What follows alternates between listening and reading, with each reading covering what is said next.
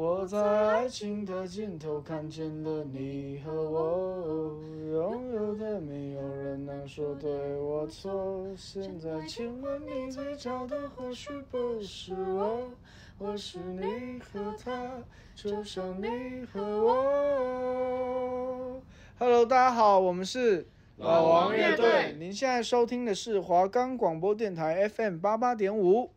Hello，大家好，欢迎收听《爱情面面观》，我是主持人贝贝，我是主持人胡胡。我们的节目主要是在跟大家分享学生的爱情观，以及在恋爱中会面临到的各种大小事，像是如何认识异性啊，恋爱刚开始的甜蜜期，如何撑过爱情的平淡期，以及遭遇分手该如何走出来等等的。并提出看法与讨论，让大家在收听节目的同时，也可以跟着节目的脚步，一同思考与反思自己在感情中遇到的问题。我们的节目可以在 First Story、Spotify、Apple Podcast、Google Podcast、Pocket Cast、SoundOut Player，还有 KKBox 等平台上收听，搜寻华冈电台就可以听到我们的节目喽。那我们在上集聊到的如何认识异性，以及什么样的特质会想要吸引他人进一步发展，还有被搭讪的经验分享。那这集我们就要来聊聊恋爱在刚开始的时候会遇到什么事情吧。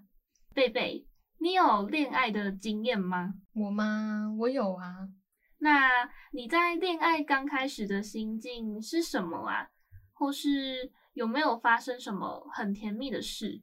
嗯，我在刚开始谈恋爱的时候的那个心境是觉得很开心、很快乐，因为之前在学校是同一个班的，所以基本上每天都会见到面。那时候真的会很期待上学啊。那个时候我比较想要低调的谈恋爱，所以不会表现得太明显。我们两个就站在教室的门边互看。班上走出来的同学看到我们两个，就用一种“哦，你们两个是不是有什么”的表情看着我。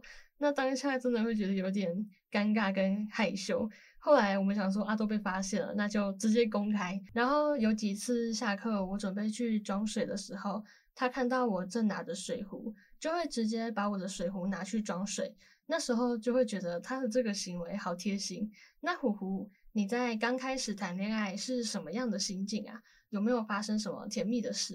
嗯，我吗？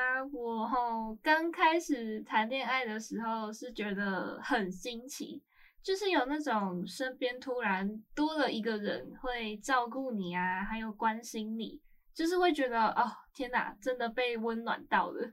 但是同时，其实我也会有点担心自己会不会有哪里做不好，然后。可能让对方失望啊什么的，所以通常都会表现最好、最完美的一面给对方。我之前谈过的恋爱中，刚开始我觉得对方都是会很主动照三餐问候的那一种。如果我们刚好同班的话，我们在午休的时候还会互相换外套睡觉，这样同班同学看到就会故意亏一下、亏一下。还有就是，有时候天气很冷啊，对方他也会把他的帽 T 之类的给我穿，就是有很多很贴心、很暖的行为。但是我觉得上大学之后，环境就变得很不一样了，所以甜蜜的表现又有一点改变。哦，听你这样说，是哪里改变啦？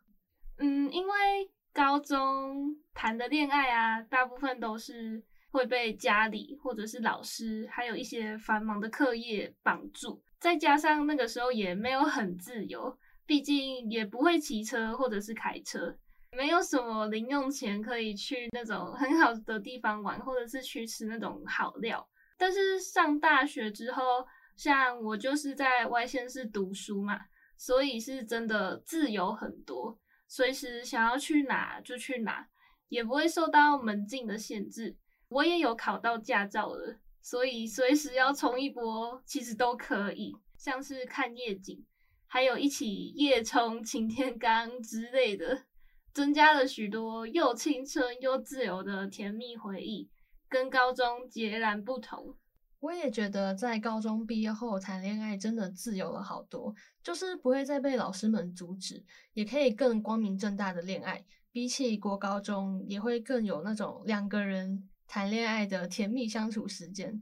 但我觉得高中毕业后的恋爱会比高中前更加要有责任感，就是不再只是传传纸条、牵牵小手，可能就要更成熟稳重一点。真的，那贝贝。你有没有觉得刚开始谈恋爱的时候有什么彼此需要学习的地方啊？嗯，我觉得尊重对方的想法与情绪很重要。诶，像是蛮多人都会觉得交往后另一半都应该要跟身边的异性保持距离，就是可以当朋友，可以保持那种友好关系，但又不能跟异性有太过频繁的那种接触。那如果你本身就是那种有很多异性朋友或是异性缘很好的话，如果你的另一半会在意，那我觉得你就要尊重对方，跟自己的身边的异性保持点距离。然后我觉得沟通也很重要，如果有不喜欢对方的哪些行为要他改进的话，彼此一定也要有那种良好的沟通，才不会导致有误会或者是吵架的情况发生。还有，我觉得即使在一起，也要保有双方的私人空间，不要在对方忙碌的时候打扰他。哦，对，你这样说吼，我突然觉得给彼此私人空间是真的真的很重要。像我之前就有遇过那种热恋期很黏很黏的男生，虽然这样很黏可以感受到他满满的爱，但真的会完全没有我自己的私人空间。我可能只要稍微在忙，然后没有回讯息什么的啊，他就会开始问我是不是不爽他。所以吼，大家谈恋爱的时候一定要信任对方对你的感情，不要太过患得患失，不然心真的会很累。我觉得这个也是刚开始谈恋爱要学习的事情。那说完这些，我们来聊聊爱情的理想与现实吧，是否会跟自己对爱情的憧憬有差距？哎，呼呼，你谈恋爱的时候会不会觉得现实中的爱情跟想象中的不太一样啊？其实有诶，我之前很喜欢有一部电影《我的少女时代》，因为我觉得这部电影让我对高中谈恋爱这件事真的超级期待。我记得这部电影大概是我升国一的那个暑假上映，从那个时候就觉得，哦，天啊！高中谈恋爱怎么感觉很青春、很开放？上学跟放学都可以一起出门、一起回家，晚上还可以跑出去约会啊，吃个晚餐。结果没想到高中要走路上下学，根本是一件很难的事，更不要说什么可以跟另外一半一起聊天，很轻松手牵手回家的。但是我在上高中谈恋爱之前，是真的超级期待。我跟我男朋友一起回家，一起出门，因为我觉得这样真的超级浪漫。但是哦，从我家走去我的高中至少要 一个半小时左右，高中又很早就记迟到了。如果坚持我的幻想的话，我这样大概每天早上 六点就要开始走路去上学了。还有就是因为我家管得比较严。所以不管去哪里，我都要报备，还要老实说我要跟谁出门什么的。那这种情况就不太能说晚上想要出去就出去，因为我都要报备嘛，就没有我想象中的那么自由啦。所以我觉得这跟我刚开始想象的不太一样。嗯，那贝贝你呢？我也觉得多多少少有一点差距诶，我以为谈恋爱可能会是那种轰轰烈烈的，但在一起后，我发现我与另一半都是属于那种不喜欢太招摇的恋爱模式，平凡简单的幸福更符合我们的相处模式。那看来每个人理想中的恋爱都跟现实有些许的差距。我也想到身边蛮多朋友在谈恋爱时都有那种恋爱脑，那贝贝。你谈恋爱的时候也有这种恋爱脑吗？我好像只有在谈第一次恋爱的时候比较有恋爱脑诶，因为那时候第一次谈恋爱就会觉得很新奇，阿伦嘛，就是你在喜欢一个人的时候，就会很常把你的心思放在他的身上，所以那时候我就会很想知道他在干嘛，也会很常就是手机放在身上，然后一直看他有没有回我的讯息。那时候我记得朋友还问我说，友情跟爱情要你选的话，你要选哪一个？我还选了爱情，但有了第一次的恋爱经验后，我之后谈恋爱真的都有比较清醒，不会很恋爱脑。会把注意力比较放在自己的身上。那虎虎呢？我其实也有恋爱脑诶，我就是那种爱到卡惨死的那种，就是他就算伤害我的话，我也会帮他找借口，一直把他的事情或者是所作所为都合理化，而且我还会跟我身边的朋友说，哦，他就不是这种人啦，就是一直帮他讲话。吵架的时候，就算是对方的错，我也会觉得是自己的错，就是会把自己的地位弄得很低。那我分手之后，就是现在回想起来，是真的很想要打洗当时的自己。那我自己觉得，谈恋爱时有恋爱脑是很正常的现象，但真的要注意，不要太过于恋爱脑。因为如果太过黏人，其实也会让对方感到很不自在。也不要把爱情放在首位，或是因为谈恋爱忽略了身边的家人跟朋友。当然，如果对方提出了什么不合理的要求的话，你也要学会拒绝，千万不要被爱冲昏头。对方说什么啊，你就做什么，一定要有自己的判断是非的能力哦。接下来，我们来聊聊近距离恋爱跟远距离恋爱吧。这边说的近距离恋爱，指的可能是例如同班同学或是同校同居这些的，几乎可以每天都见到面，甚至连食衣住行娱乐都跟对方一起做的这种。那贝贝，你有体验过这种近距离恋爱吗？有耶，其实我到目前为止谈的恋爱都是近距离耶。我还没有谈过远距离的，我觉得近距离的恋爱可以常常跟对方见面，也可以在相处的这个过程中更加深入的了解他是一个怎么样的人。像是我某一任的男朋友，在我们还没有交往前，他给我的感觉就是那种外表长得有点凶，但有时候又有点木头跟呆呆的。会跟他在一起是因为我觉得他的行为跟思想都算蛮成熟的。后来交往后，就发现其实他只是面无表情的时候看起来脸很臭而已，但实际上他是个很暖、很贴心的人，也很尊重我的想法。而且我们那时候又同班，所以常常下课的时候，我们就会站在走廊上跟对方分享生活中一些有趣的事情。那你觉得你们的感情有因为每天见面而变得更好吗？有啊。那时候真的是天天见面，如果遇到什么问题的话，也可以一起讨论或者是面对，也可以跟对方分享自己遇到了什么开心啊或者是难过的事。但虽然这样，我们都还是有给彼此私人空间，所以那时候真的蛮开心跟甜蜜的。那换我反问你了，虎虎，你有体验过近距离恋爱吗？感觉怎么样？有没有因为经常见面，感情就变得更好呢？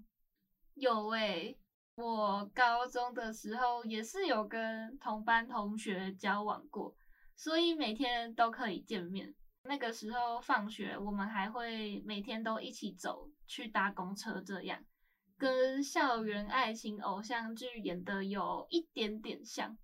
我当下是觉得蛮浪漫，也蛮幸福的，毕竟。我前面就说过了嘛，我上高中之前就看过很多电影或者是偶像剧，都是跟那种高中校园爱情有关系的，所以我觉得我那时候遇到的一切真的都很青春，而且也很满足我的心。然后啊，我觉得哈，如果高中没有谈恋爱就太可惜了，两个人穿上制服啊，拍个放闪照。真的超级青春，可以作为一辈子的回忆。但我觉得我高中唯一可惜的就是，我们这届因为疫情的关系，所以吼高中没有毕业旅行，而且也没有毕业典礼。感觉就是少了一个可以跟另外一半一起放闪，或者是拍那种制服照的机会。哎，说到这个，疫情真的耽误了我们高中最可以放松跟玩的时间呢。那我的问题要继续问喽，你有觉得对方每天在你身边，真的会让感情比较好吗？我觉得这个有好有坏。好的地方就在于说，你们平常就可以一起去约会，就算只是吃个饭或者是聊个天，也很容易就见得到面。不会像远距离恋爱一样，连见面都很困难。那当然，面对面交流一定比网络上交流来的更亲密吧？发生什么事啊，也可以当下就跟对方分享。但我觉得坏处就是，你会很容易对对方产生很严重的依赖感，因为你们平常距离太近。你已经习惯了，不管去哪里都有对方陪着你，所以当他可能突然要去外地几个月，或者是你们刚好是那种刚毕业然后要分道扬镳的那种情侣，真的内心会突然有一种失落的感觉，所以你可能会很痛苦，很想要赶快让他回到你的身边。那我觉得 我现在讲的情况好像跟远距离恋爱有一点沾上边的嘞。对啊，你是不是扯远了？反正我要说的就是，近距离恋爱如果对彼此产生依赖感的话，突然有一方要离开个几天，就会有那种特别难过跟特别不能忍受的感觉。好，我懂了，原来是这样。但我觉得我可能蛮不能接受远距离的诶。因为我觉得远距离会需要考虑跟面临到很多的问题，像是会不能常常见面，你可能需要他的时候，他也不可能及时出现在你的面前，也会很容易就胡思乱想等等。虽然很多人都说，只要撑过了远距离，基本上感情就会走得很远很远，但我个人还是比较偏向近距离恋爱。那既然我们刚好都远距离这个话题沾上边了，我们现在就来聊聊远距离恋爱吧。那我要先跟大家分享，虎虎他可是经历了标准的因为远距离而分手的人，请开始你的故事。好的，贝贝。那我在说故事之前呢，我想要跟正在远距离恋爱的观众们说。你们真的辛苦了，因为我也很懂这种感受。那这个故事有一点长，就是呢，我跟我的前任是从高三就在一起的。再精准一点的时候，就是我们是考完学测的当天在一起的，因为我们那个时候有做了一个小约定，反正我们在考学测之前，就是也暧昧了至少。两个月吧，因为我们都是当年的四月，就是确定有因为面试考上学校，但是重点就是吼，我们两个面试上的学校，一个在台南啊，一个在台北，我们两个都不想要考职考，就想说面试能上就上，再加上面试上的学校我们都还算满意，所以我们在那个时候就确定要远距离了。但是大学开学通常都是九月中嘛，我们就想说好，至少四月确定有学校，九月开始开学，中间至少还有四五个月的时间可以好好相处。这样，结果没想到那个时候疫情就越来越严重，还三级，然后停课。那那个时候其实我是真的超级难过，但是我又一直假装不难过。因为我不太敢去想未来远距离到底会不会发生什么。三级的那几个月，我觉得他应该也有感受到我的难过，毕竟都不能见面，所以我们每天都打电话跟视讯，还会挂睡到天亮的那种。后来七月终于降到二级了，我们终于可以见面了，但是因为疫情还是偏严重。所以我们也还是没有见到很多次，就这样一直到了准备分道扬镳的那个九月，我们就真的一个上台北，一个下台南的。我那个时候还有用 Google Map 看我们两个学校的距离，好像差了两百八十六公里吗？反正就就真的很远。刚远距的那段时间是真的超级不习惯，可能因为刚踏入大学这个新环境吧，然后身边平常可以陪着我的人，就是又突然不见了，整个就超级想哭。因为我们家都在中部。我回去的时候，通常也都会陪家人，毕竟我就是家人为重，所以我们见面的次数就越来越少。那记得大一是大概一个月见一次吧。其实以远距离来讲的话，一个月见一次面算多，就是算正常这样。但后来到了大二的时候，我就开始忙社团的事情，所以我们大二刚开学那个时候。感情真的淡掉超级多，彼此的讯息都是爱回不回的那一种，就是那种哦有空才回，然后甚至有时候一整天都想不到要回对方这样。我那个时候其实还没有意识到事情的严重性，一直到后来大二那一年的十一月，我那个时候刚好比较有空可以回去中部，所以我就约他跟他说。啊，我们要不要去吃个饭啊？我们好久没有见面了。我以为他也会像之前一样，就是很热情的跟我说：“好啊，我好久没有见到你”之类的这种话。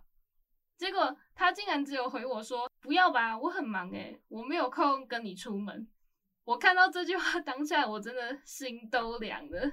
但是还是一直催眠自己说：“啊，他是真的很忙，他是真的很忙。”就是一直帮他找借口。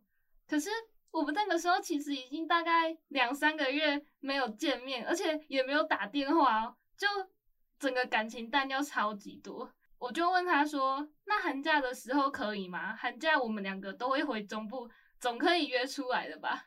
结果他就还是跟我说：“哦，我寒假也要忙啊，我要忙打工。”我听到这句话之后，我又觉得，哦，他根本不是真的在忙，他只是在找借口而已。但是我当下其实也装作就是视而不见这样，因为我那个时候事情还是偏多，所以如果再增加一个失恋这件事的话，我觉得我可能真的会扛不住。结果没想到十二月圣诞节前吧，他就超级无敌突然的跟我提分手，分手的理由就是，呃，因为我们两个都太忙了。然后觉得我们再继续在一起也只是浪费彼此的时间而已。我看到他提分手后，我就是也毫不犹豫的我就答应他。但是我觉得很巧的就是，我那天早上也有在想到底要不要鼓起勇气跟他提分手。分手之后，我其实还是蛮难过的。虽然知道这一天一定会来，而且很快就要来，但我觉得。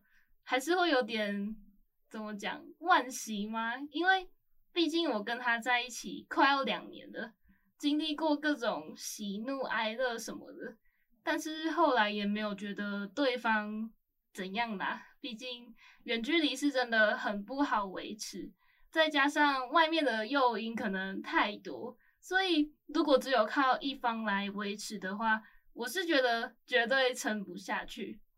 所以好，目前有在经历远距离的各位吼，我想跟你们说，你们就是要好好把握当下，尽量不要去想太多的未来，撑过去就是你们的了。也有一些远距离成功的案例，其实还蛮多的，就是低卡滑一滑，我是觉得蛮多的啦。所以如果真的很爱对方的话，那就一定要找时间碰面，分享欲也很重要。最重要的就是要相信你们的感情。哇，虎虎，你讲了好多哦，远距离感觉真的超辛苦。希望正在经历的听众们也能好好的撑下去。没错，我们刚刚讲的那么多，接下来我们要进入的单元就是感情大问答。那我其实很好奇，贝贝，你对你另一半跟异性一起做事情的容忍程度到底在哪里？诶啊，你干嘛突然好奇这个啊？感觉我们可以来玩个感情观大问答。好，那我直接就要来先问你第一题了。好，你是否可以接受你的另一半去夜店呢？不可以。哎、欸，我觉得这个是感情中的大忌，哎，就是会觉得你在有另一半的情况下去那种场合真的很不妥，而且就是会很不安心。那你呢，呼呼？其实，其实我我可以耶，但是他要带我一起去嗨。如果他是自己去嗨的话，那就不行，因为我觉得我要在他旁边会比较安心。下一个问题，我是觉得蛮有趣的，就是呢，你可以接受你的前任跟你的好朋友或者是那种好闺蜜在一起吗？嗯，我自己是没有认真想过这个问题耶，但我觉得我应该不太能接受，因为。就会觉得有点尴尬，尤其如果我的好朋友还跟我谈论前男友的事的话，我觉得我会有点不知道该怎么回应他。我我觉得我完全可以，因为我觉得我毕竟已经跟他分手了，就是他要去跟谁在一起的话，也不关我的事。就算他是跟我朋友在一起的话，我可能也会觉得没有差，因为毕竟那个就是他们的事。只是我当下听到，可能还是会有点吓客这样。但也不会因为这样就跟我的好朋友绝交什么的。好，那我们进入最后一题，是一个蛮经典的问题，就是呢，你跟前任分手之后还会当朋友吗？好，那这题我就先来回答，就是如果我们分得很难看，我可能就不会再当朋友了。但是如果是和平分手的话，那我就觉得可以。我也是看情况诶。如果我们是和平分手的话，我就觉得我们可以当朋友没有关系。但如果是那种已经整个闹翻的话，我觉得我就不会再跟他继续当朋友，也不会再跟他有什么交集。哎、欸，等等，我突然觉得我刚刚好像说错了，就是 就是，其实如果分得很难看，但是最后有走出伤痛的话，我是觉得也还是可以当朋友啦。怎么感觉你有遇到这种情况过啊？你是怎么走出伤痛的啊？我也好想知道哦。这个我们就留到下次再讨论吧，因为下集我们刚好要谈论到的就是关于分手的各种大小事。那今天的时间也差不多了，非常感谢您收听今天的节目，我是主持人胡胡。我是主持人贝贝。如果还想了解更多关于爱情的大小事，那就一定要持续收听华冈广播电台 FM 八八点五《爱情面面观》。我们下次再见。